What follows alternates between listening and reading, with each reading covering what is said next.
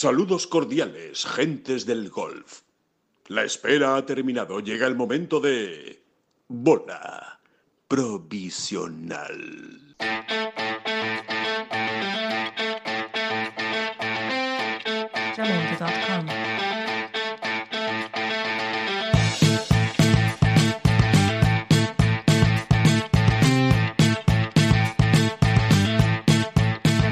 Hola, ¿qué tal? Muy buenas a todos y bienvenidos a una nueva edición de Bola Provisional, una, una edición muy alegre, muy festiva y, estamos muy contentos, como, como no. Yo creo que se nos nota en el tono de voz y seguro que se les va a notar a mis queridos David Durán y Oscar Díaz, que ya nos están escuchando, porque tenemos nuevo número uno del mundo y ese número uno del mundo no es otro que un español, John Ram, ganó el Memorial Tournament, seguro que ya todos ustedes lo saben, no les estoy descubriendo nada nuevo, pero desde luego hoy el podcast va dedicado a John Ram, va dedicado a esta noticia histórica para el golf español, el segundo después de Severiano Ballesteros, después de una actuación fantástica. Vamos a analizar eh, todo lo que hizo John Ram en, en este Memorial y especialmente el domingo, una jornada apasionante, dura, difícil, con viento, lluvia, parones, eh, circunstancias de todo tipo, muy buenos primeros nueve hoyos, después complicaciones. Bueno, va a haber tiempo para analizarlo todo y vamos a hablar con gente que conoce muy bien a John Ram y que seguro que han disfrutado muchísimo eh, con este logro, con esta, eh, con este gran éxito de- del jugador de Barrica. David Durán, muy buenas, David, ¿qué tal? ¿Cómo estás? Muy bien, muy bien, como, como para no saberlo, ¿verdad? Que John Ram ha ganado el Memorial, porque... No, no, lo digo de verdad, porque la verdad, suerte, realmente ¿no? es una... es- no, es una gozada verlo en la portada de marca, eh, verlo en, bueno, pues absolutamente en todas las webs, por supuesto no las especializadas, sino en general, Ujú. eh, verlo en todos los periódicos con su espacio potente, ¿eh? verlo en los telediarios, abriendo la sección del deporte en televisión española, en otros telediarios, eh, como para no saberlo y, y, bueno, eh, ahí está el, el eco del logro, ¿no? La, la dimensión, ¿no? Porque, porque al golf le cuesta, le sigue Sí, costando sí, sí. hacerse hueco en España, ¿no? Y Totalmente. esta vez no, no había que dar codazos, ¿no? Esta vez, bueno, pues eh, obviamente tenía que ser así. Y de todas maneras sería bonito, ¿verdad? Entrarse ahora mismo, ¿eh? Sí, Mira sí, sí, sí. Oye, ¿qué ha pasado? ¿Qué ha pasado? No, porque es número uno del mundo, John Ram. ¿Cómo? ¿Eso cómo es? Eh, Oscar Díaz, muy buenas, ¿qué tal? ¿Cómo estás? ¿Qué tal? Muy buenas, ¿cómo estáis? Pues muy bien, eh, paladeando y disfrutando, evidentemente, de un día Yo- de gloria para el golf español, ¿no? Yo tengo, tengo una, una duda, una pregunta a David. Sí, dime, Oscar. ¿Qué vas a hacer con tu vida? ¿Qué vas a hacer con tu libro? Ah, pues mira, eh, eh, eh, excelente pregunta, excelente pregunta. Pues, pues, Espérate, David, vamos a dejar ahí la incógnita, vamos a dejar ahí la incógnita porque ya tenemos Sí. a Joseba del Carmen que nos está escuchando, que es uno de nuestros invitados. Tiene muy poquito tiempo, le estamos robando ahí un huequito en la, en la agenda apretada que tiene hoy porque además son muchos seguro los compañeros que quieren hablar con él. Eh, Joseba del Carmen ya lo saben todos ustedes, es el, es el gurú, el coach mental ¿no? de, de John Ram desde hace muchísimos años, el que le lleva por la senda eh, psicológica, por decirlo de alguna, de alguna manera, y seguro que, pues, que hoy es también una de las personas más felices con ese triunfo y ese número uno de, de John Ram y queremos saber también cómo se siente, si ha hablado con John en las últimas horas, ha tenido oportunidad de intercambiarse algún mensaje y, y qué tal lo está viviendo todo esto. Joseba del Carmen, muy buenas, ¿qué tal? ¿Cómo estás? Muy buenas tardes, Alejandro. ¿Qué tal estáis? Pues bien, muy bien. la verdad es que, bueno, pues imagínate, ¿no? La verdad es que viviéndolo uf, como, bueno, como un niño, ¿no? La verdad es que con una ilusión ayer verlo, verlo, sobre todo porque, porque vas viendo el proceso, ¿no? Vas viendo el proceso desde que, primero desde que, desde que conozco a John, ¿no? Que hace muchísimos años. Más desde que trabajo con él y le aporto y le acompaño un poco en, la consecución de sus objetivos y de su rendimiento, ¿no? y más también cuando ya ves que, estás a punto de, cumplir un sueño, ¿vale? O por lo menos uno de los pasos de, hacia, hacia los sueños, ¿no? Y la verdad es que ayer fue, fue súper emocionante. Luego también verle a él cómo hablaba y con qué emoción se expresaba y Mm. cómo agradecía tanto a su familia como a las personas que están a su lado y a todo el mundo. Pues bueno, el hecho de poder estar ahí y disfrutarlo, ¿no? La verdad es que ha sido increíble, increíble, la verdad es que ayer increíble. Y luego nada, he hablado con él antes a la mañana, sí que he hablado con él y bueno, pues, eh, pues bueno, un poquitín, pues bueno, comentando un poco pues cómo, cómo se sentía y, y bueno, lo que significa esto, ¿no? Porque al final esto es, es muy grande, es un paso muy grande, muy grande. Y bueno, sin más, al final hay que disfrutar de un día como hoy. Claro. Que, Pues- que parece como que, que, que, entra al vacío, ¿no? Que como que, Sí, has llegado sí. ya al final de una meta, ¿no? Sí, sí, totalmente. Y, y- eso, Y y eso, entonces- eso cómo se digiere, o sea, es decir, no, más que cómo se digiere, eh, eh, se, se habla mucho de, lo, de cómo pesa ¿no? la carga del número uno del mundo. Eh, ¿Crees que a John le va a pesar esa carga? Y sobre todo, ¿cómo vais a preparar ¿no? Estos, ese, ese tema mental ¿no? de, de estar en la cúspide? Mm. Sí, a ver, la verdad es que lo vamos a seguir trabajando como lo hemos hecho siempre, simplemente que simplemente ahora, ahora es algo que ya es real, hay que vivirlo día a día, ¿no? Y lo más importante es que siga yendo día a día. Y luego, bueno, que la carga, la carga es, eh, yo creo que es algo que él ha querido siempre. Entonces no es una carga sin más, es algo que, que- que uno desea y que uno quiere. Con lo cual, si lo, trata- si lo tratamos con pasión, con verdadera pasión, no es una carga es algo que nos apasiona. Entonces, al final, desde ahí es de donde quiero que o me gustaría seguir trabajando, pues como lo ha hecho siempre, ¿no? Con esa pasión con la que, que tiene por competir, por el golf, por todo, ¿no? Por, por cómo él, él quiere seguir mejorando y ser mejor golfista, ¿no? Entonces, al final, yo creo que desde ahí, desde la pasión, desde seguir disfrutando cada día como lo hace, desde seguir compitiendo, desde seguir, pues bueno, mostrando esas emociones que además yo creo que esta semana han sido, las ha equilibrado, bueno, de una forma impresionante. Ha sido un control de emocional brutal en un campo tan complicado como el que era el de Muirfield. ¿no? Ujú. Entonces, al final se puede ver en el resto de jugadores cómo ha, ha- pesado mucho el campo, pero él siempre se ha mantenido, eh, independientemente de que está a un nivel altísimo. Y por algo es el número uno del mundo. Oye, yo, Joseba, eh, Sí. eh, muy buenas, soy David, Buenas, Joseba, ¿cómo andamos? David, muy buenas. Mira, eh, eh, puedes acogerte al secreto profesional, ¿eh? para no responder a esta pregunta, que- Vale. porque todos todos lo entenderíamos. Pero, no sé, eh, por pura curiosidad, ¿habéis hablado en esta conversación de esta mañana, pues no sé, del, de su reacción después de fallar en el hoyo 10? Que es donde digamos que se abre un poquito la ventana de incertidumbre cuando todo iba increíblemente rodado.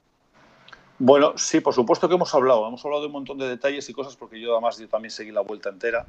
Pues me gusta mucho fijarme en muchos detalles y luego ya pues ahí vamos indagando, ¿no? Por supuesto que hemos hablado de ese y de muchos otros motivos, muchos eh, momentos, ¿vale? Claramente eh, todos los momentos tienen su importancia, tienen su significado y sobre todo lo que nos vienen bien es para seguir evolucionando y mejorando.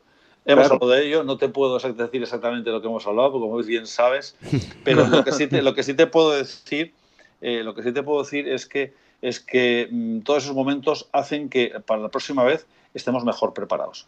O sea, de verdad. eh, y se habla de esos momentos. ¿eh? En esos momentos sí que es importante eh, querer enfrentarse a esas situaciones y verlas con naturalidad, no verlas como algo que no queremos ver, ¿no? Entonces, al final sí que hemos hablado y seguiremos trabajando y por ahí es la línea por la cual eh, queremos mejorar. Bueno, Joseba, eh, que muchas gracias, que sabemos que tienes muchos Nada. compromisos y muchas- a vamos a tener muchas oportunidades seguro de hablar Sí, contigo sobre Por supuesto, y sobre, sobre todo vamos a disfrutar de esto, ¿eh? Por favor, vamos a disfrutar de lo que tenemos de tener el número uno del mundo y que eso, que tenemos que valorarlo en su justa medida y que, y que hay que darle un valor eh, incalculable a todo lo que está haciendo. Ujú. Así Y- que Ajá. solo eso. Y enhorabuena por la parte que te toca, Joseba, que también, Vale, que también es importante. Así que, nada, gracias. seguir disfrutando de John. Muchas gracias. ahí. Muchísimas gracias a vosotros, un, Un- placer. un saludo. Gracias. Hasta Un luego. abrazo. Gracias. Un abrazo. Bueno, eh, Oscar, eh, que, que os he dejado antes ahí con la palabra en la boca porque teníamos ya, ya Joseba. Eh, le estabas preguntando, Oscar, por un, por un libro, por un libro a, a David, del que yo conozco mucho también, claro, pero cuéntanos, cuéntanos. David. No, no, del que tú conoces absolutamente todo. De hecho, somos, so- los dos somos, a- somos autores. pero somos tú lo cuentas mucho mejor, David, tú, tú lo cuentas mucho mejor, así que cuéntalo. No, no, pues eh, eh, Ya lo eh, saben, la- nuestros oyentes también lo saben. ¿eh? Los ya que- lo hemos ido adelantando, ¿no? En, en estas últimas semanas, que la cosa estaba ahí, pero que bueno, que el, el tema de la pandemia ha complicado todo muchísimo, también a, pues, a la editorial, ¿no? Con la que estamos trabajando, y no, no ha sido nada sencillo, la verdad, eh, ponerse todo otra vez, poner to- otra vez toda la máquina en marcha, pero que es curioso, ¿no? Parece que lo, lo hemos hecho a bosta, pero es que realmente el libro está ya en, en, digamos, no en capilla, sino que es que se está, se, eh, se- se está editando ya, Sí, ¿no? se está Eh, materialmente se está imprimiendo y, y- y bueno, pues no, no, es que no, no, no vamos, sería imposible, ¿no? Ni escrito en un guion encontraríamos un mejor momento de, de que saliese, ¿no? Ese libro que precisamente va, eh, habla de, de cómo, por qué, de qué manera eh, John Ram ha sido, mm, es y, esperemos sea, será eh, señalado por los dioses, ¿no? Por los dioses del golf, esta expresión que es tan literaria, pero que realmente luego si la estudiamos bien, si rascamos a fondo, nos damos cuenta de que es una verdad como un templo, ¿no? Una gran realidad muy tangible. Eh, todas esas cosas que, que han ido ocurriendo, eh, los sucesos, cómo se han ido entrelazando, las anécdotas y no tan anécdotas, hechos mucho más importantes de su propia vida y de, y de lo que le rodeaba, eh, bueno, pues que, nos dan esa visión general, ¿no? Que es la que contamos en el libro a través de anécdotas muy concretas de unos enfrentamientos absolutamente estelares y, que hasta algunos absolutamente desconocidos para el gran público al detalle, ¿no? Como esos enfrentamientos suyos con Phil Mickelson cuando John era un, amateur, o, o, como el propio John en este libro nos desmenuza el partido bestial contra Tiger Woods en los individuales de la Ryder Cup y cuando, Alejandro, ¿verdad? Cuando hablamos de al detalle, es que no puede ser más al detalle. detalle, detalle. Fue una, conversación de horas eh, hablando sobre ese partido concreto de la, de la Ryder Cup contra Tiger Woods, eh, prácticamente golpe a golpe, prácticamente golpe a golpe. Bueno, mm. sin prácticamente, realmente eh, repasamos todos los golpes de John y todos los golpes de Tiger en en esas horas de conversación, que, lo imaginen nuestros oyentes y se les haga la boca agua ¿no? de lo que puede ser es una conversación con John mano a mano en, una mesa, hablando durante horas sobre su partido con Tiger Woods. Luego, lógicamente, eh, no todo se, reproduce, ¿no? Eh, cada golpe, pero, pero prácticamente. Pero casi, casi, porque merece la pena. Yo creo que muy interesante. Así que te lo agradezco mucho, Oscar, el, la, pregunta y, que se está ahí, lo tenemos ahí prácticamente ya, para allá, para allá mismo, para quitar hasta para esta semana y todo el, libro. Yo creo que coincidiréis conmigo en que, en que John Ram nos, nos quita trabajo, es decir, eh, resta, o, por lo menos eh, resta valor a nuestra mm, parte de pronosticadores o de profetas, sobre todo con él, porque con él es muy fácil acertar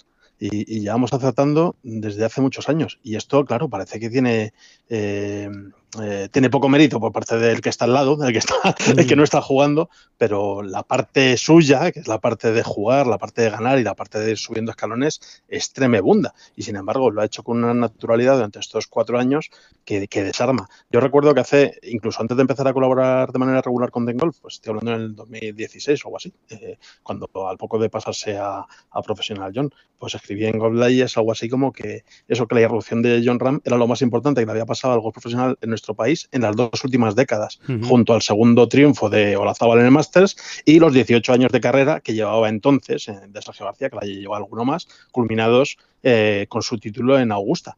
Y, es que es así, es que es así y, eh, bueno, pues es como una tautología galopante. bueno, eh, ya he tirado de pedantería y he sacado un término un poco extraño, pero es que John Ram es verdad, es equivale a triunfo, equivale a victoria y equivale a, calidad. Tiene la, tiene la extraordinaria virtud de confirmar las expectativas, con lo difícil que es eso, ¿no? Eh, el, generar una serie de expectativas y él las, las va confirmando con, con absoluta naturalidad, porque, porque tiene ese ese, potencial y porque y porque no deja de crecer. O sea, es un, es un jugador que, sigue dando pasos eh, hacia adelante, que ya estará pensando en cómo puede mejorar eh, y qué puede sacar del torneo del Memorial. Estoy convencido de que ya está sacando conclusiones em, para, los grandes, para los medios, para lo que viene ahora, ¿no? Porque lo que viene ahora mismo es un calendario absolutamente apasionante, que nos va a tener con, los ojos eh, como platos, ¿no? Porque es que viene el Campeonato del Mundo del FedEx, viene después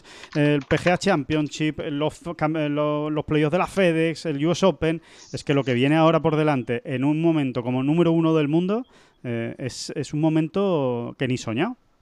a mí me, quedo, me, quedo, con ganas de preguntarle a, Joseba eh, si las conversaciones ahora que ya ha alcanzado, bueno, lleva, lleva mucho tiempo instalado en la élite mundial y rondando el número uno del mundo y con victorias de manera regular pero si, si las conversaciones ahora son más profundas o más difíciles que cuando empezaba, que cuando había un trecho tan, tan amplio por recorrer, cuando todo era potencia, bueno, no potencia, porque eh, John Ram siempre ha sido una realidad, lo pasa es que a diferentes niveles, evidentemente, en las categorías inferiores de, la federación, luego ya en su etapa universitaria, o sea, siempre ha estado en, eh, en, el número uno, independientemente del camino que haya que estuviera recorriendo. Pero sí, sí, me queda, me queda, tengo mucha curiosidad por saber eso.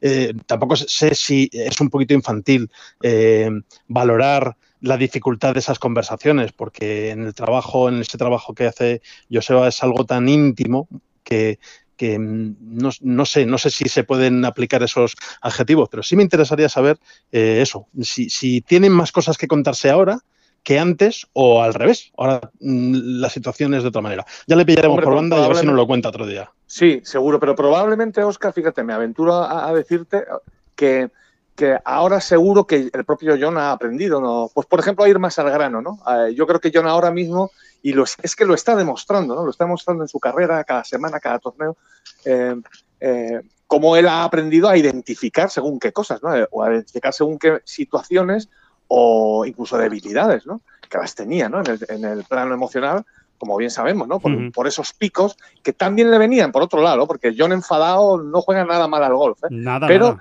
eh, pero es cierto que, tenía que aprender también a canalizar, pues, vamos a, hablar de ansiedades o, esos momentos de... Ciertos momentos sí que...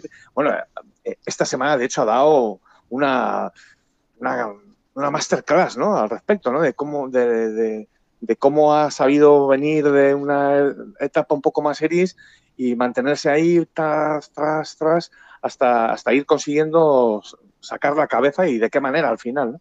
Eh, no sé, quizá vayan por ahí los tiros, pero lógicamente también se habrá ido complicando ¿no? el trabajo. Claro. Por un lado se habrá, eh, se habrá hecho más sencillo, pero por otro lado se habrá complicado también, ¿no? porque los objetivos serán cada vez más, pues eso, más, más concretos y, quizá más difíciles. Sí, porque eh, eh, no, no, es fácil ¿no? en, un, en un trabajo como, como ese el, no repetirse ¿no? Y, el, y el tratar de que el mensaje siempre llegue. ¿no? Y, a veces pues habrá, habrá que cambiar la, la, manera de contar las cosas para que el mensaje siga llegando cuando llevan ya tanto tiempo de relación, porque es verdad que llevan ya muchos años trabajando juntos y sin duda es una de las, una de las claves.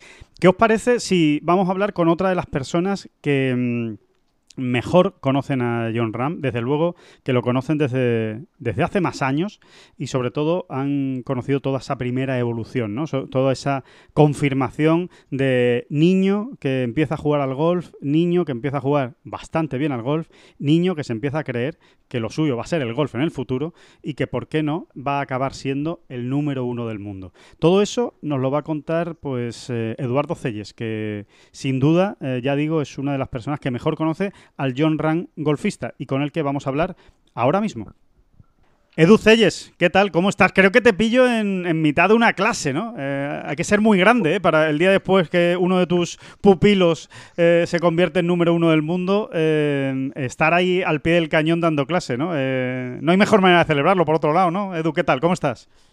Pues todo muy bien, la verdad que muy contentos con el, con el triunfo y el número uno del mundo, la verdad que, es eh, casi increíble, ¿no? Tener un alumno tan cercano que le has dado clase tanto tiempo y, bueno y seguimos manteniendo esa relación y que sea número uno en el mundo, pues pues causa un poco es una sensación un poco extraña, pero pero muy bien, muy muy contentos. Y luego como decías, pues aquí trabajando, que es lo que hay que hacer o, por lo menos tener la suerte de trabajar, porque en los tiempos que corren trabajar es una suerte y poder poder ejercer además eh, tu trabajo en lo que más te gusta, que es para mí el golf, que es lo que he heredado de mi padre y de mi abuelo, pues una suerte, ¿qué voy a decir? Pues sí, contento.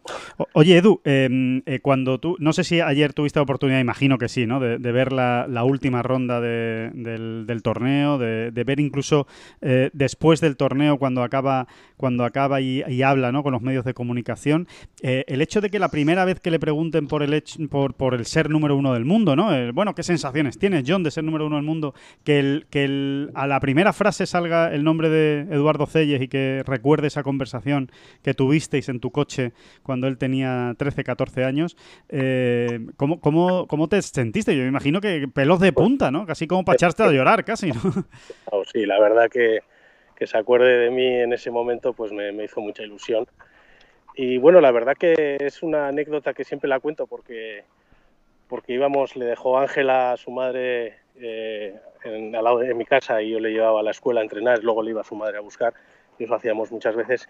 Y un día, pues hablando de objetivos y tal, y dijo, es que yo, Eduardo, voy a ser el número uno del mundo. Me lo dijo de tal forma que cuando llegué a mi casa se lo dije a mi mujer porque le dije, esto yo no lo he oído nunca a un chaval con esta edad, ¿cómo, cómo, con qué seguridad? Con, porque no dijo, me gustaría, creo, no, me dijo, Eduardo, voy a ser número del mundo. Y bueno, pues eh, ahí está. La verdad que la suerte no viene del cielo, como hay un dicho por ahí, y todo el trabajo que ha hecho y, y que está haciendo y, y todo el equipo que tiene, por supuesto, detrás, de gente muy preparada, pues, pues ahí le está upando a donde está.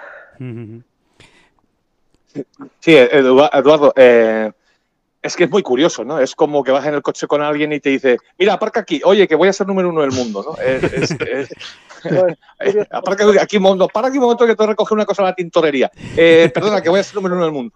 Sí, es una eh, cosa como espontánea, ¿no? Que no sale de nada, sino sale de que te dice alguien, voy a ser número uno del mundo y entonces pues te, te sorprende. Claro. Y la verdad que, que la verdad que una pasada.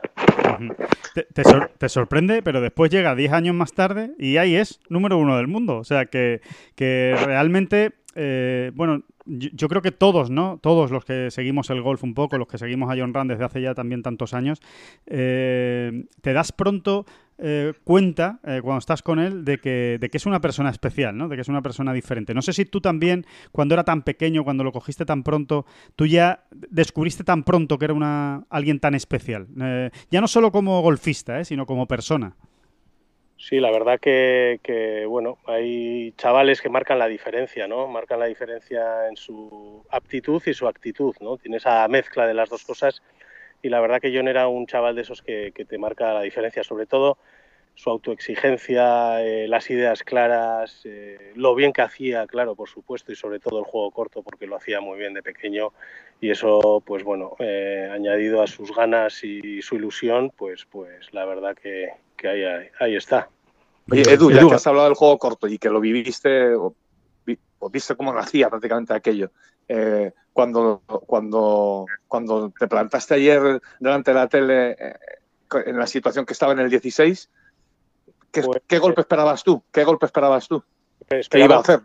Que le conozco bien, pero, pero era un golpe de pasar porque no tenía mucho margen de botar la bola y lo hizo espectacular, pero hizo bien el del 16, 17 y 18. Sí, o sea, acabó sí, sí, sí que en ese campo como estaban los RAFs, eh, es que eso es eh, inhumano, sacar la bola de ahí en esas distancias cortas que tienes que darle la justa velocidad, porque dar un golpe entero pues sale ahí, pum, le das, y, pero cuando tienes que afinar con esa hierba es de, de, de vamos, de fuera de serie lo que hizo. Uh -huh. Oscar, sí, sí. que te hemos interrumpido. Edu, eh, una de las cosas que mencionabas antes es eso, con esa naturalidad con la, que se expresa, con la que se expresaba y decía cosas tan importantes y tan gordas. Además, yo supongo que de chaval es, es complicado, ¿no? Sobre todo para algunos compañeros o para gente que te rodea, no, no eh, no confundir esa naturalidad con la que siempre eh, John se, se, ha, se, ha, mostrado con, con, arrogancia, cuando en absoluto hay arrogancia. O sea, cuando dice algo es porque lo cree y no es, no es cuestión de estar, vamos, en ningún. Yo creo que eh, John en ese aspecto de, de alardeo muy poco. Eh, la verdad que es un jugador que, bueno, es un chaval que, que, a veces da esa impresión de arrogancia, pero lo dice con tal seguridad porque él lo cree y, y, y lo va a hacer, que pues sí da un poco esa, esa, esa imagen de arrogancia, pero no, no es así, es un chaval muy humilde, muy sencillo, respeta mucho al contrario, pero, pero se lo tiene que creer, porque si no se lo cree él, ya dijo una vez que iba a ganar 18 grandes y luego dijo, bueno, igual me pasa un poco, igual. Pero bueno, los de Bilbao somos así.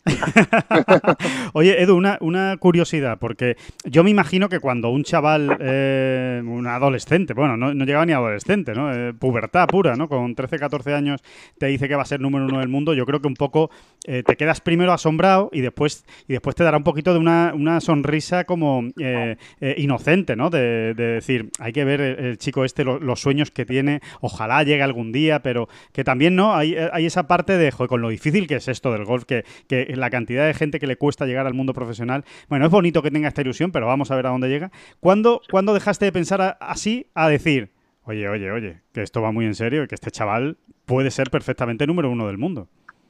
Bueno, hay un torneo y una anécdota que no se me olvidará nunca. Yo entrenaba en el 2010 a la Federación Vasca y yo les llevaba en una furgoneta a todos al Campeonato de España Junior en Santipetri, que bueno, pues nos quedamos tirados con la furgoneta y les dije, bueno, esto, un viaje que salíamos a las 6 de la mañana, llegamos a la, a la 1 de la mañana, viajes con los chavales, y les dije, esto seguro que nos va a traer suerte y vamos a traer las tres copas. Y, trajimos las tres copas porque John ganó de cadete, ganó las, las tres copas, que eran más joven, entonces le dieron las y volvíamos con las tres y, y esa anécdota no se me olvidará. Ese torneo yo creo que es el que marca un poco su principio, su camino digamos, de éxito porque el camino de John ha sido como un camino de rosas. Bueno, es impresionante porque estás hablando de 2010, año cadete, y solo 10 años más tarde es número uno del mundo y, está en, bueno, en la, en, la, en la cima de todo. está por encima de, de, todos los grandes jugadores de, de, su época. La verdad es que es, es alucinante cuando uno se pone a pensar en las, en las cosas que está haciendo con lo joven que es eh, y hasta dónde va hasta dónde va a llegar. Por cierto... Oye, Edu, Edu, perdona Alejandro. Sí, sí, sí. Eh, tú, tú, siempre has contado que después, después de la la, famosa sentencia de John esta, ¿no? De eh, Edu, mira, te digo una cosa, voy a ser campeón del, voy a ser número uno del mundo. Tú luego se lo contaste a tu mujer porque te, impactó tanto y llegaste a casa y dices, oye, tú sabes lo que me ha pasado, mira. Pero ahora nos tienes que decir la verdad. ¿Con qué tono hablaste con tu mujer? Porque esto se puede decir de dos maneras. Una es, oye, ¿te puedes creer que el muchacho este me ha dicho que va a ser número uno del mundo. Madre mía, cómo está la juventud. O se puede, eso, eso, se puede decir de, esa manera o de, o de otra, que es, oye, que este tío me ha dicho que va a ser número uno del mundo y, me ha dejado. Entiendo yo que tal y como lo has contado tú, iba más por esta segunda versión, ¿no? Pero no sé, a lo mejor la primera. hablando mal, diciendo, voy asustado, ¿no? Como diciendo, joder, este tío me da hasta miedo, ¿no? Que diga eso. Bueno, sí, sí fue un poco en la segunda. sí, sí. Bueno, pues Edu, no te robamos más tiempo. Eh, solo, solo un último, un último vaticinio, por si nos puedes dejar esa, esa perla y te dejamos ahí entrenando y trabajando en la, en la galea. Em, todos estamos más o menos convencidos de que de que al final, eh, antes o después, y seguramente este año va a acabar ganando un grande, un grande John. Eh, Edu, si tú te tuvieras que mojar, ¿qué grande crees que va a ganar primero John? Hombre, visto los resultados es fácil, ¿no? Yo creo que el Masters. Masters, ¿no? Lo, eh, Masters en noviembre, ¿no? En noviembre. Un campo hecho para, para, él porque lo ha demostrado, ¿no? El primer año llegó y excepto el último día que, al final quedó el 21, creo pero fue porque también venía un poco cansado y tal, estuvo ahí arriba jugando con Rory impresionante, ha hecho ya un cuarto, ha hecho, pues bueno, yo creo que, el máster yo creo que va a ser. A mí me gustaría que fuese el Open británico, evidentemente siendo europeo y, para mí siendo la Olimpiada del golf, pues me gustaría que ganase. Pero para eso hay que esperar mucho, Edu, para eso hay que esperar mucho. Ya hay que esperar hasta el año que viene, para el Open británico. Pero yo el máster del máster de este año puede ser tranquilamente. Muy bien. Y la verdad es que yo, si gana un grande pronto, yo creo que va a caer más de uno. Bueno, pues con ese con ese vaticinio nos quedamos, Edu, con esa con ese con ese con ese eh, ver a futuro a ver lo que puede ser que yo creo que estamos todos de acuerdo en que en que, en que va a ser así. ¿no? Bueno, pues eh, nada, que lo dicho, muchísimas gracias, Edu, por recordarnos esos, esos primeros años de, John Ram, cuando ya estaba diciendo que, era, que, iba a ser el, mejor del mundo y ahí está, en el, en el número uno. Así que gracias, Edu. Bueno, eh, tenemos algún problemilla eh, con la comunicación, pero bueno, que yo creo que ha quedado bastante, bastante claro. Que lo dicho, muchísimas gracias, Edu. Seguimos hablando. Gracias a vosotros. Un fuerte abrazo. Hasta luego. Un abrazo. Un abrazo. Hasta luego. Bueno, David, Oscar, eh, ¿vosotros apuntáis a la teoría del Masters o yo sé que David prefiere, va, por otros lados, va por otros derroteros, ¿no? Bueno, voy... Eh, sí, sí, sí, que, nos pisamos. Adelante, David. No, no, digo que a los medios nunca hay que ponerles un perro a ninguno, ¿no? Con que uno solo, uno, solo ya es eh, oro puro, ¿no? No, hombre, eh, yo puestos a elegir y quizá incluso en un, en un tono un poco de, broma. ¿eh? ¿eh? a mí lo que me apetece más es que el golf español culmine su particular gran, slam. ¿no? Se han ganado Masters, muchos Masters, se han ganado hasta cinco. Eh, se han ganado, se ha ganado el British, los tres de, de Sebe. Y, y, nos queda el PGA y el, y el US Open, ¿no? Para completar ese gran slam español, digamos, ¿no? Y sí, la verdad es que me hace más ilusión que, en este caso John vaya, investigue, eh, vaya por esa senda, ¿no? Vaya por esa senda. Mm. Pero claro, no, no, a ver, tiene más lógica pensar, ¿no? Por, por los precedentes, tiene más lógica pensar que sea el máster, porque es verdad que desde el principio se ha encontrado muy a gusto en ese campo, se le, da, se le, va, le va muy bien. Pero no sé, es que ya puestos a soñar, eh, es gratis, ¿no? Nadie nos puede quitar ahora teniéndolo ahí de número uno y, viendo cómo, cómo están complicadas. Uy, tenemos ahí un, un problema. Sí, bueno, es que le, ha entrado, perdón, le ha entrado perdón. una llamada. Le ha entrado una llamada al querido David Durán, pero no pasa nada. Son los gajes del, del directo de la bola provisional. Pero ya, ya, estás, ya estás otra vez aquí, ¿no? Que, sí, sí, sí. No, nos decías, David, que, que, que, bueno, que puestos a soñar, puestos a soñar, y nos has dejado ahí con el caramelo en la boca, puestos a soñar, ¿en qué, en qué estás soñando? ¿En qué estás soñando tú? no puesto a soñar eh, que realmente lo que nos ha mostrado John esta semana en, en condiciones de grande, porque han sido condiciones de grande, ¿no? Eh, un poquito de US Open y un mucho de PGA, diría yo. Sí. Y, pero también un, un poquito grandecito de US Open, pues ¿por qué no? eh? Que si John llega en un gran pico de forma, está ahora mismo como está, y el PGA está mm, a la vuelta de la esquina realmente, ¿no? Eh, ¿Por qué no? ¿Por qué no? Yo creo que tiene que estar ahí, que lo, que lo puede estar ahí luchando y luego ya sabemos cómo es el golf, ¿no? Pero estamos absolutamente legitimados para soñar con, con ello, por ejemplo, con una victoria en el PGA. Sí, sí, totalmente. Eh, Oscar, tu, tu visión de, de los hechos. Pues eh, me, uno a David, me uno a David. Además, después de la exhibición de ayer, yo, yo creo que a todos, que todos tenemos muchas ganas de, de ver a, John Ram en un US Open duro, ¿no? En un US Open complicado. De- después de, ese, bueno, esta exhibición que tiene durante los cuatro días de capacidad de recuperación, de juego corto magistral, eh, de acierto de Tia Green, porque, bueno, tam- tampoco es que se haya, ha metido en líos y los, y los ha resuelto bien cuando ha tenido que enfrentarse a, golpes complicados alrededor de Green, pero lo cierto es que durante la gran parte del torneo lo que más ha brillado ha sido su capacidad desde el tee sus, y su calidad con los hierros.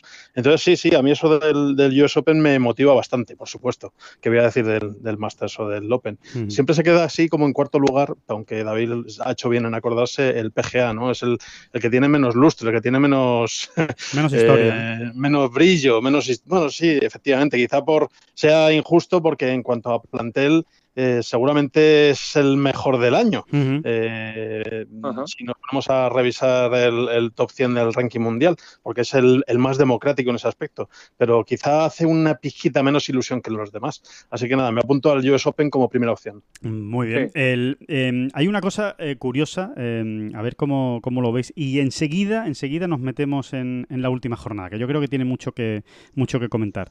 Eh, es curioso, ¿verdad? Que yo ahora mismo no lo recuerdo bien si fue en el RBC Heritage o fue en el Travelers. eh, fue en una de esas dos semanas. Juraría quizá en el Travelers. Eh, cuando no le estaban yendo demasiado bien las cosas a, John, no estaba, no estaba sacando buenos resultados y, y decía, "Joder, estaba, estaba yo diciendo precisamente que a más de uno se le iba a notar el óxido después del confinamiento y del parón por el coronavirus. Y resulta que al final he sido yo el que, el que está notando ese, ese óxido y este parón, ¿no? Y tres semanas después es número uno del mundo, ha ganado el Memorial y estamos hablando de cuántos grandes puede ganar este año. ¿no? ¿Cómo, cómo, cómo cambia el golf de, de una semana a otra en, en, en tíos tan buenos, ¿no? Como John Ram, ¿no? En Ujú. gente de, de- de máxima élite como son estos, en los que en cuanto encuentran algo, eh, échate a temblar, ¿no? Y parece que precisamente John lo encontró en esa última jornada del, del World Day Charity Open, ¿no? De- precisamente hace una semana, el domingo pasado, este domingo no el anterior, en la precisa- precisamente en Murphy, ¿no? Cuando hizo 64 golpes, ¿no? Sí, es, es que además eh, esto es fácil mirarlo, ¿no? Porque ahí están los podcasts, ¿no? Grabados y a- Sí. amontonados, ¿no? Para el que los quiera ver, ¿no? Pero, pero es, muy, es muy cierto que hablábamos todos nosotros hace, pues, pues no sé, X podcast, cuando John estaba precisamente en ese momento un poquito más gris, complicado, ¿no? Áspero, ¿no? Eh, Sí. Es decir, que no terminaban de salir las vueltas, ¿cómo, cómo las describíamos, ¿no? Y realmente, eh, realmente estaba siendo así, ¿no? O sea, había vueltas donde no le sacaba todo el jugo que uno, que uno creía que podía haberle sacado, ¿verdad? Y, y como Cierto. que lo que podía salir mal salía incluso peor, Pero no Y- parecía estar tan lejos, ¿verdad? no parecía estar tan lejos, ¿no? Tampoco vamos a decir ahora ni nos van a apuntar ningún tanto, ¿no? Vamos a decir, no, estaba cerca y en el fondo nosotros lo dijimos. No, pero sí, sí, esos matices, ¿no? Que tan defini- definitivos en el golf, ¿no? Porque es que al final hay que pensarlo. Eh, eh, eh, te enchufa un tipo dos trancos de 13 y 15 metros y, te ha reventado, ¿no? Sí, sí. Y a veces ocurre, a veces ocurre en un golf, ¿no? Em, de todos modos, David, una cosa, nos equivocamos tantas veces, tantas veces nos equivocamos, porque al final cuando uno está hablando de cosas que pueden pasar, de sensaciones que te dan, el rendimiento de otras personas, en el fondo, ¿no? Porque tú lo que estás es analizando el rendimiento eh, objetivo desde tu punto de vista de, otros deportistas. Es verdad que nos equivocamos mucho, ¿no? Eh, eh, unos más que otros, evidentemente. Hay gente que tiene más ojo y gente que tiene menos ojo. Eso es como, es como todo. Pero hay que decir, en honor a la verdad, que mm, después del 64 de, de John el domingo, primero lo que todo lo que has dicho. O sea que es verdad que John no estaba brillante, pero no era un desastre eh, su golf. Era como que no terminaba de redondear las vueltas. Y es cierto que después del 64 del World Day, eh, precisamente en los podcasts aquí en Bola Provisional, dejábamos muy claro que John era uno de los favoritos en, el Memorial, que, que había sido un punto de inflexión. No teníamos ninguna duda de eso. Sí, sí, nos dejó, nos dejó con los dientes muy largos y muy expectantes. Eh, no teníamos, yo creo que no había una, una, idea clara de qué campo nos íbamos a encontrar. Yo, yo no, desde luego no tenía ese punto de vista, quizá no he estado tan, tan atento a la preparación del campo, lo que se contaba desde Estados Unidos en, en los dos primeros días, lunes, martes, antes de que, de que llegaran las, las, vueltas de práctica y tal. Pero desde luego fue un aperitivo maravilloso ese, ese 64. Y luego, aunque el campo no ha tenido nada que ver, bueno, la, el contraste de estadísticas eh, era brutal. Yo creo que ayer ofrecían en televisión durante la última vuelta una especie de sumatorio de eh, todos los que iban bajo par, todos los que habían pasado el corte, iban, eh, no sé si sumaban menos mm, una barbaridad en la última, hasta la última jornada y sin embargo, pues ayer iban más ciento no sé cuántos. O sea, no sé, estoy siendo muy poco específico con los datos, con lo cual estoy quedando horriblemente mal, pero bueno, es, es un ejemplo sencillo. Y el caso es que eh, claro, el campo tampoco estaba para hacerle los 64 que le hizo el domingo John y sin embargo, pues eh, ha demostrado que, con el campo accesible mm, estaba para, para, si hubiera tenido un poquito más de regularidad los primeros días, sobre todo con el, con el PAT, estaba para hacer algo más. Y con el campo difícil, pues eh, le ha sacado un trecho a todos los demás. Sí, la, tercera vuelta yo creo de, esta semana, ese 68 que se hizo, que se hizo el sábado, yo creo que vale, vale mucho más que el 64 que se hizo el, domingo, ¿no? Del, del World Day, precisamente por cómo estaba el campo, que ya estaba durísimo tanto los greens como las calles. Hay que recordar ¿eh? que Tiger Woods ha dicho que hacía mucho tiempo que no recordaba un campo con los eh, greens y las calles tan, tan duros, ¿no? como, como ha visto esta semana en Muirfield. Eh, Jack Nicklaus poniéndose la careta de la USGA y, haciendo, y haciendo un torneo muy duro, lo cual, oye, a mí personalmente me encanta, me parece muy, muy divertido. El, vamos a hablar de la última jornada. A ver, vosotros sois de los que eh, ¿Llegasteis a pensar que, ojito, ojito, que se, que se va de las manos este, este triunfo? ¿O siempre estuvisteis tranquilos? De, bueno, bueno, eh, todavía sigue habiendo margen, todavía hay margen, eh, nunca llegó a tener menos de tres golpes de ventaja, pero bueno, ya sabemos lo traicioneras que pueden ser las dinámicas en, en golf. ¿cómo, ¿cómo, lo vivisteis esa última jornada? David, por ejemplo. A ver, eh, mentiría si dijese que en algún momento me preocupé muchísimo, muchísimo. Pero sí es verdad que cuando, mm, cuando mm, eh, Ryan Palmer se salva por unos centímetros en el 16 ¿eh? de ir al agua y John la pone donde la puso, ahí en ese momento sí me entró una especie de telele de, decir, ay, porque mm, realmente, eh, bueno, porque realmente estábamos, claro, en ese tipo de momentos de nerviosismo eh, es muy normal ponerse en lo peor. Y yo dije, ¿y si este tipo la mete desde donde estaba? Que al final no estaba muy lejos. No, no, no. Y tenía un de hecho, no anduvo, no anduvo, no anduvo, mm. eh, no anduvo tan lejos de meterla, ¿no? Realmente. Sí, sí. y, y, John, y John hace el boy, ¿qué es lo que va a hacer aquí? Porque mm. yo daba por hecho que John desde esa posición tenía que jugar al bogey, ¿no? A sacarla de allí y jugártela con un pad de, digamos, 4 o 5 metros, no sé. Eh, muy, buena, muy buena visión, por otro lado, David, porque es lo que hizo al final el bogey, con la penalidad. Sí, bueno, sí, es verdad. Es verdad. bueno, sigamos después de esta estupidez. Sí, sí, sí. Sí, no, no. Eh, eh, y claro, salir a jugar con la dinámica que, que, venía, ¿no? Uno creciendo, el otro menguando, y con dos todavía por delante y un solo golpe, entonces en ese tiempo en el que fueron del, del tee al green, sí fue el único momento en el que, en el que sí que estaba, eh, donde sí llegué a preocuparme más, ¿no? O a pensar en, lo peor, ¿no?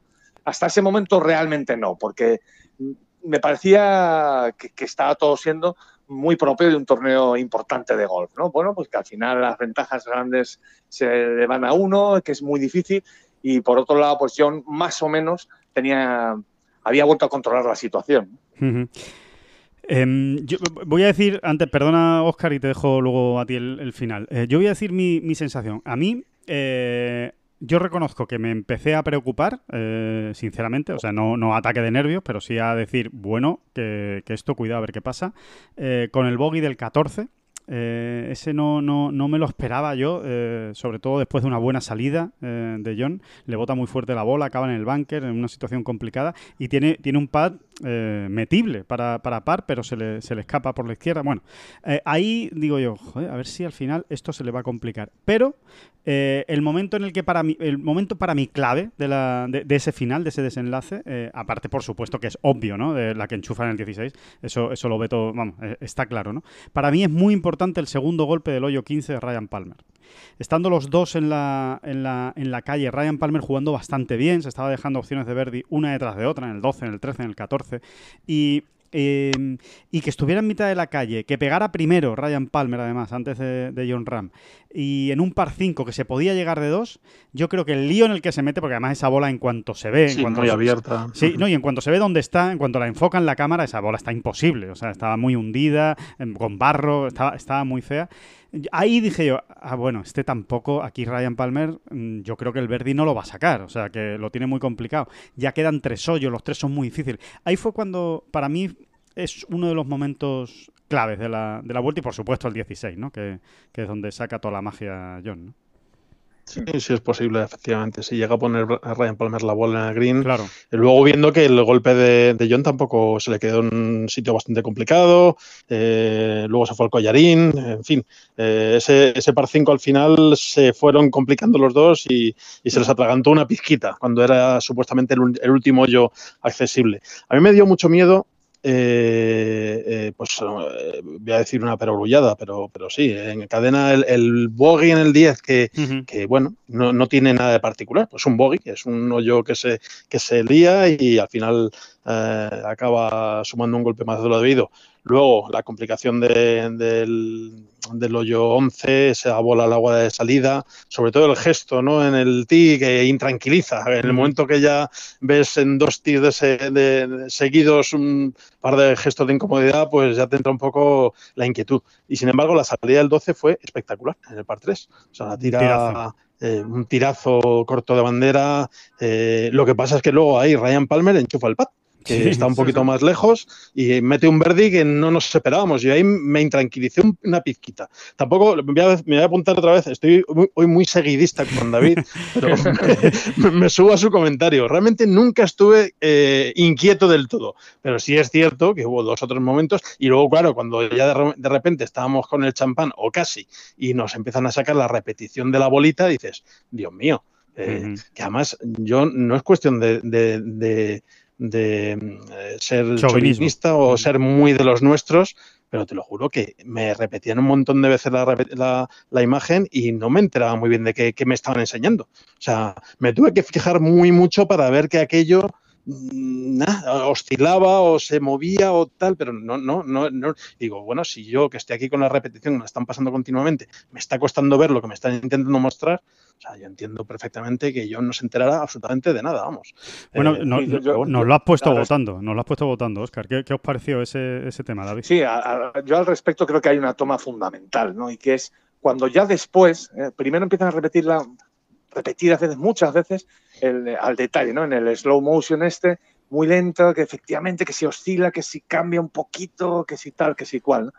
Y, después, eh, un ratito después, pusieron toda, toda la toma eh, a tiempo real y tal y como había eh, ocurrido, ¿no? En, digamos, en velocidad normal, eh, cuando John se, pues, empieza a preparar el golpe. Y ahí es donde uno, yo ahí es donde respiré tranquilo. Luego le cayó la penalidad. La penalidad. Entiendo, a ver, primero vamos, vamos por orden. Respiré tranquilo porque me di cuenta que realmente no había hecho absolutamente nada fuera de lo normal y bueno, era la, la clasiquísima preparación de un golpe tan complicado cuando estáis en el Mm. RAF, moviendo un poquito el palo, acomodándote, etcétera. ¿no? Sí, que si la bola Eh, se había movido, había sido absolutamente sin intención. Vamos, para dejarlo claro y que era imposible que se hubiera Vamos, dado que, cuenta eh, yo. vamos, vamos a ponerle apellidos a, a este comentario, mm, que no se con Patrick Reed. No, no, no, no, para nada, para nada. O sea, eh, realmente te das cuenta que era, que era una situación muy, muy, muy habitual. Se da muchísimo en golf. Y, y que incluso John, hasta, fíjate, pod- mm, podríamos decir que, que- que anduvo cuidadoso dentro de lo que cabe, ¿no? Sí, Eh, sí, cuando sí. la bola está ahí tan en equilibrio. Eh, dicho lo cual, creo que es un día de celebración y demás, y, y a lo mejor no cuadra un, un comentario a, a vinagrao, ¿no? Pero es que me pareció fatal la, la- la penalidad. Me parece una... no sé, eh, vale, me voy a poner un poco estúpido. Eh, eh, me parece una decisión muy de los tiempos que corren. Eh, eh, salomónica sin venir a qué, porque es que no tenía que haber habido penalidad tal y como es hoy la regla. Eh, la No, regla- es, es- te- siempre te ibas a preguntar, bueno, eso ya pasó en su momento. O sea, ¿qué pasó con Tiger en unas circunstancias muy parecidas? Cuando eh, decidieron que solo recurriendo a la altísima tecnología se podía detectar un Exacto. movimiento de ese tipo. Pues ya está, se decidió que el jugador no había sido consciente de ese movimiento y por tanto no se le podía achacar nada. Pues aquí Ah. tres cuartos lo mismo. Tendría que haber sido exactamente lo mismo. Eh, Exactamente, o sea, precisamente eh, aquella acción de Tiger creó jurisprudencia, vamos a decirlo así, y a partir de entonces se cambió, ¿no?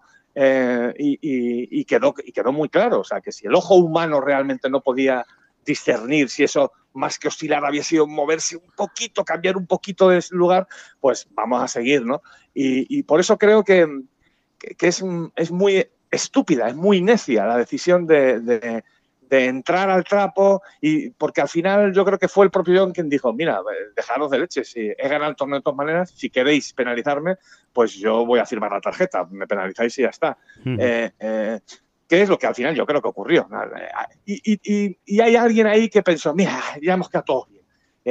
Em, eh, damos una sensación de decencia, de que estamos sobre el tema, eh, de que hay que castigar si hay, si hay que hacerlo, y cuando en realidad no, es que no, no, no termino de encontrar el motivo de, el- de la sanción de los golpes. No, no lo termino de encontrar y me parece fatal, ¿sabes? Porque porque no se es riguroso en- entonces, ¿no? Y, y- y no lo entiendo. no Yo tengo, entiendo. yo tengo claro que, que si le hubiera costado el torneo, no le sancionan.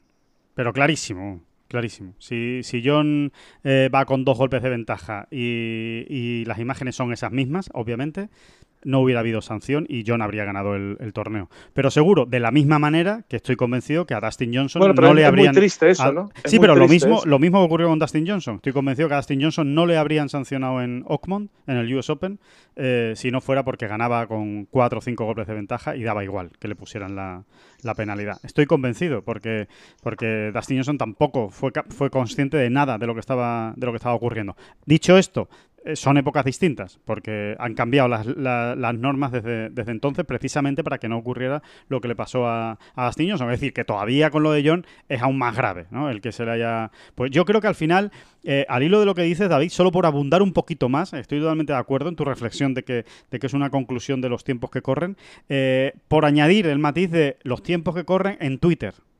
Porque lo de ayer fue una salvajada.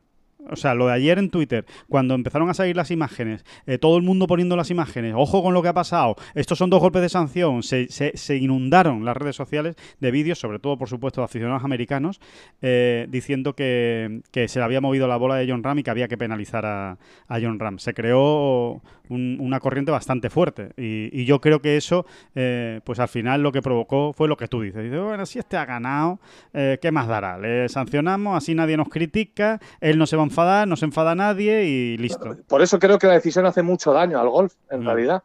Y, y no hace más que crear incertidumbre, porque toda esa gente que con mejor o peor intención eh, colgó o subió esos tweets, eh, de alguna manera se ven legitimados, ¿no? Y dicen, ah, mira, mira, ¿ves? La han sancionado, ¿no? Sí. Cuando en realidad eh, no- nadie termina de explicar eh, por qué le sancionan y qué, cuál es el proceso. Porque es que yo no lo entiendo, insisto con el reglamento en la mano, es que no lo entiendo. Para eso, para eso eh, para este tipo de situaciones tan delicadas, se, pues, se, se amplió el reglamento o se cambió, como queramos decirlo, ¿no? Y se, y se especificó con mucha claridad eh, dónde estaba la frontera eh, con las nuevas tecnologías y demás, ¿no? Bueno, pues, pues nada, fantástico. creo creo que, se han hecho un flaco favor a sí mismos. creo que también se han hecho, le han hecho un flaco favor a John Ram, porque de alguna manera desluce un poco, sí, nos pongamos como nos pongamos. Yo entiendo que muy poco, ¿no? Porque es, es, muy sencillo Mm, pasar por encima de ello, ¿no? Pero no sé, a mí no me gusta como detalle, ¿no? Como, una, cosa, David, desluce muy poco por una sencilla razón, ¿eh? por la reacción absolutamente majestuosa de John, ¿eh? si, John eh, monta un cirio y dice, oye, a mí que no me pongáis una sanción, que eso, que eso no es sanción, que yo no era consciente de lo que estaba pasando, que yo no he visto nada, que eso no son golpes de penalidad, si se hubiera quejado, que podría haber pasado, eh, si se hubiera mm. puesto muy cabezón, evidentemente ahora estaríamos hablando bastante más de la polémica. Ahora, como él dijo, mira, que me lo que, además es que al final lo dijo así John, ¿eh? que me queréis poner la sanción, pues venga, pues ponerla, la acepto, ya está, vamos a otra cosa, si esto no cambia nada. Y, al, final él mismo es el que, yo creo que de una manera bastante inteligente, ha zanjado la, la, posible polémica, ¿no? Porque incluso el jefe de los árbitros americanos ha dicho que, que, John aceptó la, la sanción con muchísima caballerosidad, ¿no? O sea que ya está, vamos a hablar de otra cosa, ¿no? Eh, es, lo que, es lo que se consiguió precisamente con esa reacción, me parece a mí. Pues igual hasta le estamos dando demasiado tiempo, ¿no? Demasiada importancia en el contexto de, la victoria de John. Es inevitable hacer, hacer el comentario y, abundar un poco más, ¿no? Siempre te quedas con la mosca detrás de la oreja de, del ¿y por qué? ¿Y por qué a John? ¿O por qué a un europeo? ¿O por qué? No me quiero poner conspiranoico con estos asuntos, pero bueno, no sé, no sé. Siempre te queda la inquietud de, si las reglas van, en algunos casos, eh, aplicadas a determinados nombres con un poquito más de Mm, bueno, eh, de rigor. Eh, no, a mí, a mí con esto acabo, de verdad. A mí lo que me, preocupa, de verdad, es que en la cabeza de alguien, y, evidentemente, o yo por lo menos concluyo que ocurrió así, eh, se planteó ese dilema, o sea, el de, bueno, mm, o, esta situación, dice, bueno, se le puede sancionar, total, no va a pasar nada y quedamos bien por un lado, el otro tampoco tal, y eso es lo que me preocupa. Eso es lo que me preocupa, pues, que, que haya quien eh, piense así, ¿no? Es como si un equipo va ganando 5-0 y entonces el VAR decide una cosa u otra según vaya a afectar o no al resultado. Y dices, oiga, no, si es que hay unas reglas, vamos a, vamos a, cumplirlas, ¿no? Con rigor, con rigor. E, e, insisto, con rigor significa que nos podían haber enseñado el por qué, cuál es el proceso. Y a lo mejor el que está aquí equivocado, porque si te lees bien la norma, aquí eh, se puede encontrar. Eh, la bola se mueve por acción de, John Ram. decía Oscar. vamos a ver, se coloca de esa manera detrás de la bola. En cualquier situación, mucho más en el RAF, sea alrededor de green o en calle, el jugador, eh, em, digamos que está permitido que tú. o sea, la diferencia, la gran frontera está entre preparar el golpe o hacerte un huequito, ¿eh? escarbar.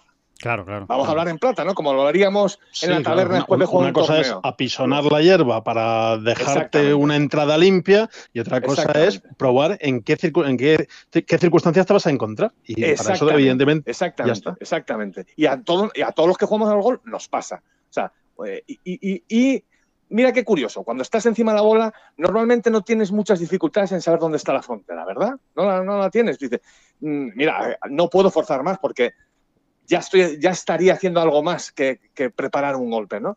Y yo creo, insisto, en que cuando uno ve toda la toma entera, ¿eh? Eh, eh, em, te das perfecta cuenta de que John está preparando un golpe de una manera absolutamente normal. Y que lo que ocurre es que en esas situaciones, con, un RAF de esa manera y la bola un poco flotante, bueno, efectivamente puede, caer unos milímetros hacia abajo a lo mejor, ¿no?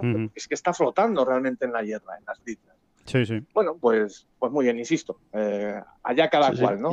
Y, además no tienen más que fijarse en la rutina de John en los siguientes hoyos, porque se vio con golpes parecidos en todos los hoyos finales. Sí, sí, sí. y fue exactamente la misma, exactamente la misma. Las mismas pruebas, la misma manera de, de, colocarse a la bola, la misma manera de encarar el golpe Así que, bueno, es que no hay duda ninguna. Bueno, para nosotros siempre quedará que fue un enorme Verdi, eh, que, es de esos golpes pues que quedan marcados ¿no? en, las historias de los torneos y, por supuesto ese, golpe va a quedar en la, historia de ese torneo porque es fundamental. ¿Cómo, decía ese periodista americano ayer, Alejandro? Eh, eh, ¿cómo, lo- cómo- cómo Ah, comentó, dijo- cómo resumió dijo- el, que el- sí. el asunto? Que era, era muy redondo. Era- sí, era muy redondo. No, de- decía que, bueno, que uno de los mejores golpes que se han visto en la, en la historia de Muirfield, eh, en la historia del, del Memorial, después de la penalidad, eh, se ha convertido en uno de los mejores bogies de la historia del PGA Tour. Entonces, bueno, pues eh, eh, eso es lo que eso es lo que ha sido al final, ¿no? Y, y, oye, y para y para acabar eh, con el asunto John Ram en alto, como se suele decir, ¿no? Eh, para- paladeando y babeando, si puede ser un poquito aquí lo- los micrófonos y a nuestros queridísimos oyentes. Vamos a regodearnos un poco en esos nueve hoyos, ¿no? Vaya nueve hoyos que jugó John Ram, vaya nueve primeros hoyos. Yo creo que hay que, hay que dedicarle tiempo ¿eh? a, a lo que hizo porque fue un despliegue tan descomunal en unas circunstancias tan complicadas. eh, ser capaz de hacer dos bajo par sin pasar absolutamente ningún problema. Para, para salvar ningún par. O sea, es que no tuvo dificultades para salvar No. eh, ningún par en esos nueve primeros hoyos en las que todos estaban sufriendo. O sea, Tony despañ- despeñándose por una montaña. Eh, Ryan Palmer aguantando pero sufriendo, haciendo, haciendo bogies. Eh, bueno, todos, todos estaban sufriendo. Danny Willis sufriendo. Todos en esos nueve primeros hoyos pasándolo mal. Y John, realmente, como otras muchas veces se ha dicho, daba la sensación de estar jugando un campo completamente diferente. Sí, sí, así es, así es. Y el, menos cuando- uno, y el menos uno entrando en el top ten. ¿eh? Ojo, y el muchacho Sí. que seguía por allí, menos 12, menos 13, menos 14, menos 12, menos 13. Y el, y el menos uno venga a entrar en el top ten. Sí, sí, hubo, un momento en el que, se, que estaba con ocho golpes de ventaja con respecto al segundo. O sea, Sí, sí, una sí. barbaridad. A falta de nueve hoyos, sí, sí. Ocho a falta de nueve. Sí, era, era eh, eh, por momentos la retransmisión en directo, ¿no? Riguroso directo, esos primeros nueve hoyos de- del partido estelar, daba la sensación de que era como un documental. Era, era como un documental donde te, primero te mostraban, eh, te mostraban la cruz, que era mm, Jordan Speed con la hierba hasta las rodillas, pasando no sé qué. eh, eh, Rory McIlroy fallando un aprochito que no sé cuánto. Tony Finau tirándola al agua. Danny Williams pasándolo también mal, yéndose a un bunker en el tee del 4. El otro, y luego te ponían la cara, que era John andando tranquilamente y se mojaba cuando llovía. Eh, eh, Sí, John por la calle constantemente. John, sí, sí. Eh, sí, a- sí, o sea, era como, era como un documental y no, era directo, o sea, eran como, era tan, tan brutal el, el contraste que dices, no sé, parece que está editado, parece que está editado. Es, esa es la sensación que yo tenía, ¿no? Oye, no, no Eh, podemos, no, no podemos, eh, perdona David, sí, termina, termina, que te, que te he No, no, no, sí, sí, sí. Sí, no, que ahí lo dejo, ahí lo dejo. No, que quería, que, que- que quería, que quería. ah, No podemos rematar este, este podcast, esta bola provisional, hablando de John Ram, de su número uno del mundo, sin, sin hablar de. Bueno, yo casi, casi diría que es casi el padrino de John Ram, por lo menos el, pa- el padrino periodístico, o, o el, o, el, o el vigilante, el vigilante de la playa, pero en este caso de John Ram, que es el queridísimo José Manuel Cortizas, que muchas veces ha estado en este, en este podcast y que lo escuchan muy habitualmente con nosotros, y que por supuesto teníamos que darle voz aquí en este, en este, en esta bola provisional para hablar de, de John y que ya nos está escuchando. eh, Y que va, que, va, que, está ahora mismo dentro de un ascensor, ¿no? está- no, está en coche. y- Estoy en el coche, en el coche. Está en el coche. Pero es riguroso, es riguroso directo. Ahora mismo estamos en riguroso directo y, y Corti nos va, nos va a contar. Hay que decir que es culpa mía que le he dicho que le iba a llamar un poquito antes y iba a estar mejor preparado. Y claro, le he pillado ya en, en haciendo sus labores. Así que, que nada, que eh, Corti, cuéntanos cómo. además, mira, nunca, nunca, mejor dicho, porque estoy ahora en una zona de Bilbao, una zona alta que se llama Archanda, Sí, y tengo, en un lado está Bilbao y en otro lado está la zona del aeropuerto para entendernos, y ahora estoy viendo perfectamente, en la distancia por supuesto, la escuela de Celles, anda. que es donde el profesor de John Rand nunca me, o sea que viene, viene a cuento que es donde John empezó Sí, sí, con a- Celles hemos estado, de a hecho. aprender con Ujú. Celles todas, el- de hecho le, le, le nomina habitualmente como, como su profesor y fue, eh, contando ayer la anécdota, el que le dijo cuando tenía 12 o 13 años, Sí. un día en el coche precisamente, ¿no? que iba oyendo la música y diciendo, y yo voy a ser número uno del mundo, ¿no? Y mira, pues no ha tardado demasiado en cumplirlo, ¿no? Sí, pues la verdad es que te hemos, te hemos pillado bien. Precisamente con Celles hemos estado hablando, Corti, y ya nos ha estado contando toda, todos esos inicios de, de RAM. eh, muy, muy divertida la, la conversación. Em, bueno, que, que creo que te ha dado bastante trabajo, John, pero trabajo del, trabajo del bueno, ¿no? Imagino que, que, ayer hasta las mil eh, por la noche, pero, pero que ha lucido en el, en el correo, ¿no? Todo lo que, todo lo que ha hecho John y, y que seguramente mm, a ver, no es para barrer para casa, ¿no? En el mundo del golf, pero eh, creo que no hay ninguna duda de que si estamos hablando de uno de los mejores deportistas españoles que hay en la actualidad, pues seguramente ahora mismo es la referencia del deporte en el País Vasco, ¿no? Sin duda, sin, sin duda alguna, ¿no? Y más teniendo en cuenta para todos los futboleros que lo arrasan todo, que digamos que no ha sido un año precisamente de, de, bienes ¿no? en, el, fútbol por, por, estos pagos, acabando la cosa más, más, más gris que, que, otro asunto. ¿no? Por supuesto que sí, ¿no? fue una noche fantástica, fue una noche de mucho trabajo, fue una, una pena porque los periódicos estamos atados de pies y manos por la diferencia horaria, ¿no? Nos pilla siempre, nos pilla siempre a unas horas en las que ayer, por ejemplo, tuvimos que detener rotativa para poder salir en la edición principal en la que va eh, la que distribuimos por todo el Gran Bilbao y, y, alguna parte también del resto del resto de Euskadi pero bueno mm. parando casi una hora esperando a que acabara a que acabara el partido por eso te puedes imaginar que cuando se suspendió por la lluvia casi nos da un infarto pero bueno eh, bien, bien, está, lo que bien acaba no y evidentemente nos está mal acostumbrado a tener que trabajar mucho pero ojo es que es una es una auténtica Oye, eh, Corti, sí. Corti, ¿tú fuiste, de los, tú fuiste de los que gritaste con el approach ese del 16, porque tengo que decir que yo pegué un grito tremendo, ¿eh? tremendo, muy, muy, muy bestia, muy me, salió, me explotó de dentro, vamos. Y, de repente me di cuenta que, era, de repente, eh, eh, es verdad, es que estábamos hablando por teléfono en ese momento. Sí, sí, sí.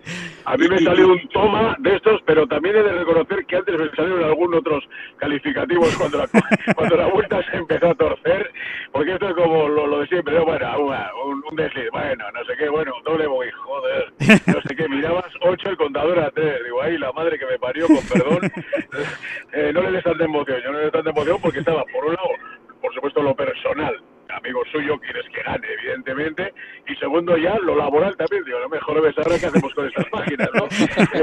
por favor, pon, algo de tu parte, es que cuando metió ese, fue, vamos, lo que dices tú, eh, David, fue un alivio, como vamos a decir, bueno, uf, hay soltar toda la adrenalina, me comentaba que no se vio muy bien por las, eh, por las imágenes, yo no me di cuenta, he estado hablando hace un rato con, con, su familia y me desvelan una cosita que no es, no, no, no creo que pase nada por comer, que era, ¿sabéis quién estaba hiper emocionado llorando a moco tendido en el 18? Adam Hayes. Ah, sí, el Cádiz. Anda. El Cádiz, de que estaba hiper, hiper emocionado, llorando a moco tendido, súper emocionado con, con, con, bueno, por la culminación de, del logro es de John, eh, por supuesto que es el que pone el talento, pero creo que una parte importante también hay que reconocérsela a él. Ayer, sin ir más lejos, hubo momentos cuando la vuelta se, cuando la vuelta se complicó, que joder, parecía de verdad, parecía un psicólogo, al margen de darle todas las lecturas y todas las informaciones de viento, de distancias y demás, y de caídas, se le veía como le iba dando pausa, le daba pausa incluso hasta tardando un poco más de tiempo en darle los palos, ese tipo de cosas, para que bajara el pistón, para que se llenara. Desde luego ha sido un feliz descubrimiento, ¿no? Este, este Cádiz que, con el que forma una pareja absolutamente inseparable. ¿no? Sí, una, una, feliz confirmación, ¿no? Fíjate, sobre lo que estás diciendo, Corti, no sé si, no sé si os acordáis o reparasteis en ello, eh, subiendo al T del 12, ¿eh? el Ryan Palmer lo que quiere es ir rápido ya, ¿no? Venga, vamos, vamos, John viene a hacer bogey, doble bogey. Y, ¿Y cuánto tardó John en llegar a ese T? Se ve además una toma muy buena, que es que Ryan Palmer está ya en el T hace un rato y se ve al fondo ¿eh? Eh, eh, subir a John con, con Adam y... Mm, tomándose su pausa. Sí, recuerdo, no, es que me, lo has traído a la memoria, Corti, porque recuerdo que en aquel momento pensé, bien hecho Adam, ¿no? O sea, cómo lo paró, vamos a parar esto, vamos a dejar que bajen las pulsaciones y además probablemente aprovechó para, para hablar algo con él, ¿no? Eh, John nos va a sacar de, todas estas dudas y demás porque vamos a hablar con él. ¿No es así, Alejandro? Sí, vamos a hablar con él, vamos a hablar con él. Por lo menos eso, eso nos ha dicho que en cuanto tenga un hueco, que, oiga, estamos hablando ya del número uno del mundo y las agendas son muy complicadas, las de los números uno del mundo. Así que, pero que en cuanto tenga un hueco nos, nos atiende y no tenemos ninguna duda porque la verdad es que John Ram siempre se ha portado muy bien con nosotros cada vez que, hemos necesitado hablar con él. Así que, que sí, lo, lo, tendremos, lo tendremos, podremos hablar con él y le podemos preguntar todo, todo este tipo de cosas que yo creo que son interesantes y que, y que están un poco en el aire, ¿no? De cómo se resolvió esa, esa última esa última vuelta. Así que, que nada, bueno, que, que Corti, que no te... Y saber, saber qué siente un número uno del mundo, porque es, yo no sé si es que le damos su justo valor o nos, o nos, percatamos de lo que es, pero es que ser el mejor, aunque sea temporalmente esta semana y la que viene, porque Sí. la, la próxima semana No nadie, va a le cambiar. a poder des- nadie le va a poder destronar. Ser el number one de, en algo, en lo que sea, tiene que ser una auténtica, una auténtica barbaridad. Bueno, tú, pero tú lo Es sabes, tú lo sabes, tú lo sabes. Tú eres, sí, tú eres sí, el número uno, tú eres el número uno del periodismo, tú eres el número uno del periodismo y de la y eres el, el número uno sobre todo, sobre todo del doblaje. Se lo saben, se lo saben. Efectivamente, Bueno, y, esto eh, yo creo que tenemos un poquito de labor de proselitismo por delante, aunque, en fin, estoy diciendo una barbaridad, sobre todo cuando estoy hablando con, con el señor Cortiza y con los eh, factotums de, de Tengolf, que, que- que la gente de fuera del golf entienda que es un número uno que con resultados de dos años. O sea, que en Sí, este sí. deporte se cuenta la trayectoria de los dos últimos años para eh, computar, computar los resultados del ranking. Así que tiene un Mira. mérito especial, vamos. Mira, Oscar, Sí, incluimos hoy en, en- en las páginas del correo dos comentarios, un poquito, pues uno más institucional con, con, con Fernández Cabreza, el presidente de la, de la Federación Española, ¿no? De lo que puede suponer el, eh, este número uno, y otro con un gran amigo suyo, Ari Chaduriz, el jugador de la tele, que se Ujú. acaba de retirar del fútbol activo, ¿no? Y Arich lo que comentaba para la gente, de, bueno, que le pareció una salvajada, una animalada ser número uno del mundo, y trataba de explicarlo él desde el punto de vista del deportista, dice, que la gente se dé cuenta, dice que sin, sin menospreciar ni comparar, que no es esto, si eres número uno del mundo en tenis, estás jugando partidos de uno contra uno. Y aquí los partidos, cada partido son contra 150 rivales. Y un campo, y un campo. Y en un campo, ¿no? Para que la gente, para que la gente se dé cuenta, ¿no? Aquí sí, en tenis vas, ganas de uno, ganas de otro, ganas de uno tal, pero aquí contra 150 digamos que todos a la vez y sobre todo compitiendo contra ti mismo en un deporte que tiene tantas variables como como como el golf, ¿no? No, sin, du- sin duda alguna es una, es una barbaridad. Bueno, de hecho, a ver, el ranking mundial empieza en el año 86. Eh, año 86, eh, ayúdame con las cuentas, David, y bueno, y sobre todo Oscar, que yo, que yo es que soy muy malo. Eh, hasta 2020 estamos hablando de 44 años, ¿puede ser? No, ya. No, no, 34. 34. 34 años. Bueno, pues en 34 años, en 34 años de ranking mundial, solo ha habido 24 números uno Número uno.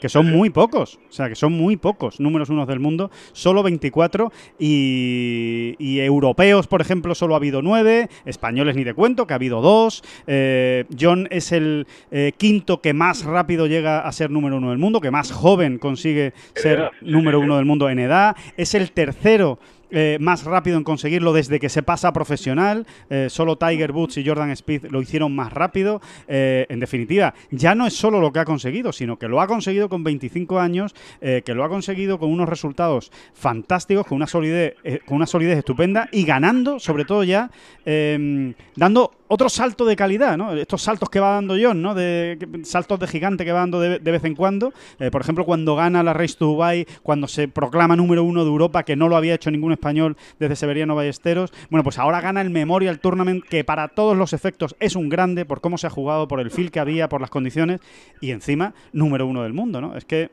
eh, es, que el, es muy gordo. el dato que nos, el dato que nos ofrecía hace días eh, David Durán eh, con la estadística que la ha vuelto a recuperar, pero no ahora David, que ahora sí, ah, otra vez vuelve a tener la mitad de los resultados Sí. 50, eh, para, para, para el ranking mundial en, en un top 10, es que eso lo dice todo, ¿no? Es que la mitad de los la mitad de los de los torneos que puntúan has quedado entre los 10 primeros, eso, jugando contra 150, contra 160 Ujú. jugadores, porque esos 24 elegidos para la gloria, de los que ya se encuentra que ha sido número uno del mundo, joder, si hiciéramos la lista de todos los grandísimos jugadores que no lo han conseguido, madre mía. Bueno, ¿eh? ¿Qué todos.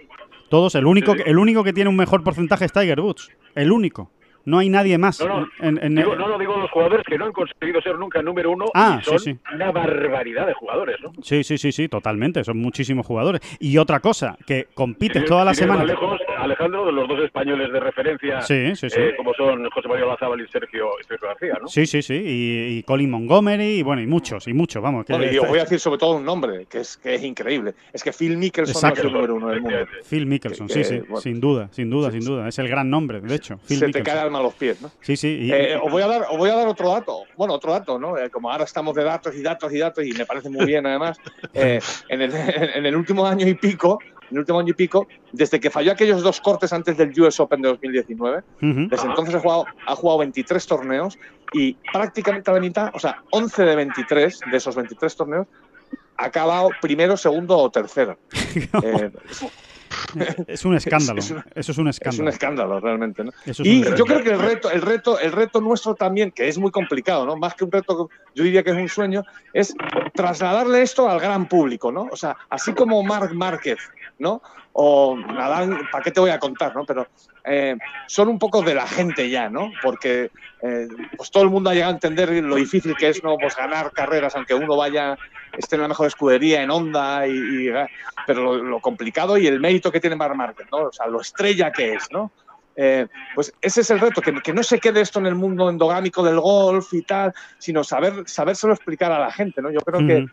que, que ese es el gran reto, ¿no? O sea, que John entre, mm, vamos a decirlo así, ¿no? Entre en las casas de la gente, ¿no? Ese es el, el gran reto, ¿no? Que, que, Yo es que- la gente pueda admirar y, y reconocer el, el- el gran mérito que tienen. Sí, yo es, que, yo es que en ese aspecto, David, creo que, que es John el que se está metiendo como un elefante en cacharrería. Es que no, es que no le va a quedar más remedio a la gente que, que saber quién es eh, John Ram. Es que, es que es que estoy convencido de que estamos hablando de pues uno de los, no sé, tres, cinco mejores deportistas españoles de los próximos eh, 15, 20 años. Es que no tengo ninguna duda de que, de que va en esa línea, desde luego. Después ya veremos, ¿no? Lo que, lo que pasa porque sabemos cómo está es esto. llamado, está, yo la- lo, lo hemos comentado en ocasión en este podcast y hablando entre nosotros, ¿no?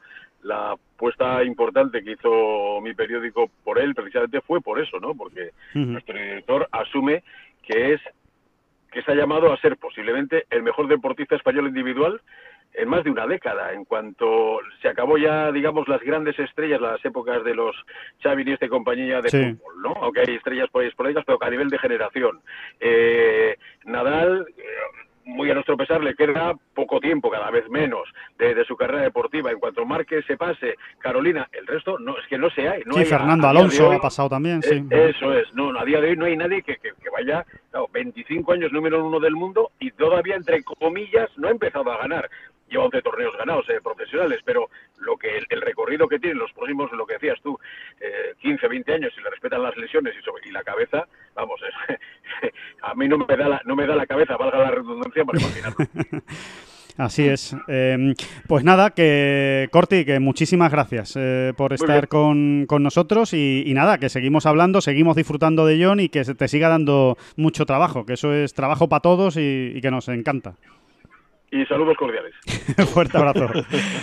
bueno, pues, eh, pues nada, despedimos a Corti y vamos despidiendo ya esta bola provisional. Simplemente, si os parece, eh, hacer una pequeña mención, hombre, para que no se nos quede ahí en el, en el aire, que, que este miércoles, este miércoles empieza el British Masters. eh. Eh, cuidado, que no se nos despiste nadie. El European Tour eh, se adelanta un día, acaba el sábado, exactamente igual que la semana en Austria, la, la semana pasada, que bueno, la Armada pasó un poco sin pena ni gloria, ¿no? Dos buenos resultados de Adri Arnaus y de Scott Fernández, undécimos, pero no estuvieron realmente con opciones reales, ¿no? De, de ganar el, el Bueno, yo torneo. valoro, eh, valoro, valoro mucho el Sí. décimo puesto de Scott, ¿eh? Sí, sí, sí. Eh, viniendo de donde venía. Eh, yo creo que puede ser, puede ser un poco una plataforma para él y ojalá sea así, ¿no? Porque, Ojalá. mm, bueno, que, que salga de ahí, ¿no? Que Sí. salga del lío. Sí, sí, sin ninguna duda.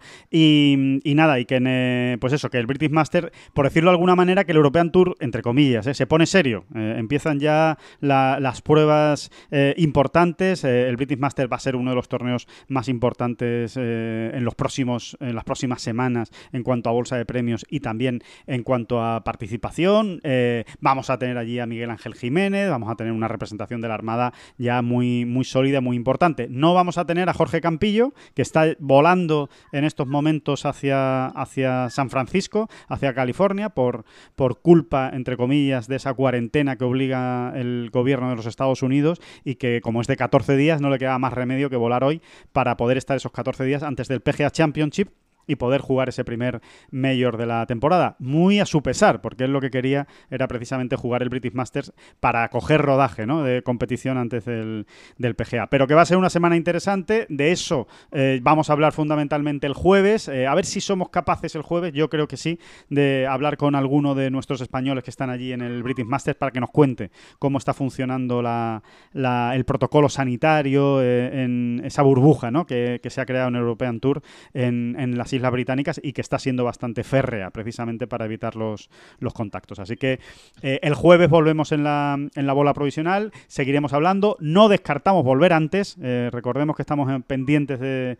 de, poder hablar con John Ram en los próximos días, evidentemente en cuanto podamos hablar con él haremos una bola provisional especial, como no podía ser de otra manera, y mientras tanto pues nada, que seguimos eh, aquí informando en Tengolf y, y, que hay torneo de The Game, no se nos despisten, que hay torneo de The Game en el British Masters, otra vez, ahora empiezan ya todos los torneos seguidos de, de The Game para, que, para clasificarse para el Real Club de Valderrama, para jugar esa, esa final. Em, David, que muchísimas gracias por, por estar ahí y, te voy a... Habíamos quedado que me despedía. Es verdad, te voy a despedir el último, te voy a despedir el último. Tienes razón, tienes razón, me acabo de acordar. para, que, para que podamos hacer el cierre. Sí, sí, es verdad. Coño, es que tengo muy mala cabeza. Estamos ante, estamos ante un neurótico, me vais a perdonar, pero que me, eh, acabar así, acabar así siempre, siempre, todos los podcasts. Cuando tengamos 87 años, seguiremos acabando los podcasts. Lo vamos a acabar así, efectivamente. Pues nada, Oscar, que por alusiones eh, ya, ya vamos hablando y a ver si, a ver si el, el, jueves volvemos a hablar, porque creo que, que tenéis vacaciones desactivando bombas, ¿no? En, Sí, sí, sí, sí. Estoy, estoy más que disponible con ganas de, de, hablar todo lo que haya que hablar. Estupendo. Así que nada, me despido el penúltimo. Muy bien, pues nada, seguimos hablando. Oscar, muchas gracias. Y lo dicho, muchas gracias a todos por estar ahí, por escuchar esta bola provisional y por supuesto Muchísimas gracias, David Durán. No, no, no, no, no, no, no, no. Muchísimas gracias a usted.